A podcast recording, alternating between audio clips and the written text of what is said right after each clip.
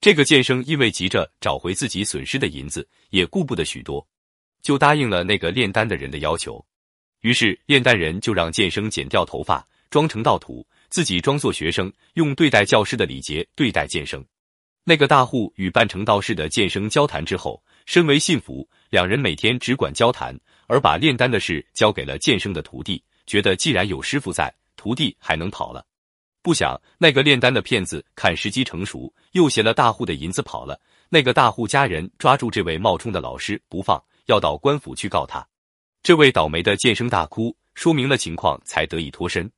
像剑生这样的人，因为想要尽快的把自己的利益收回来，不计是否会损害别人，没有忍一时之贪，反而落得被人取笑的地步。清代的吴京曾经在《在贞观政要贪笔》一书中说：“为主贪，必丧其国。”为臣贪，必亡其身，说的很有道理。贪欲者，众恶之本。人一旦贪欲过分，就会方寸乱，计算谋虑一乱，欲望就更加多。欲贪多，心术就不正，就会被贪欲所困，离开事物本来之理去行事，就导致把事做坏、做绝，大祸也就临头了。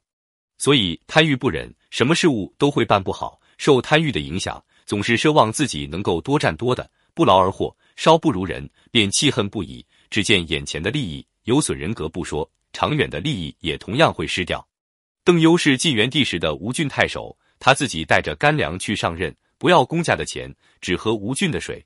在吴郡时，政治清明，老百姓都很高兴，认为他是过江之后最好的地方官。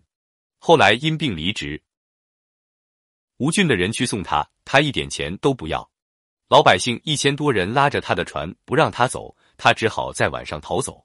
吴地的人唱道：“锤击打，大五谷，鸡叫天要完。邓优留不住，谢令推不走。蜀人安重霸担任简州刺史，他贪图贿赂，永不满足。简州有个姓邓的游客，家里很富有，还会下棋。安重霸希望得到他的财产，就叫他到衙门来下棋，但只让姓邓的站着。他每放一个棋子，就必须退到窗子下去等着，等安重霸想好了再上来。结果一整天也没下几十个子。”姓邓的又饥又饿，几乎忍受不了。第二天，姓邓的又被召去。有人私下告诉他，刺史本来就不是为了下棋，你为什么不贿赂？他送给刺史三锭金子，安重霸就不再叫他来了。人有贪心，则心有私欲，这样做事就不能坚持公道，会以私废公。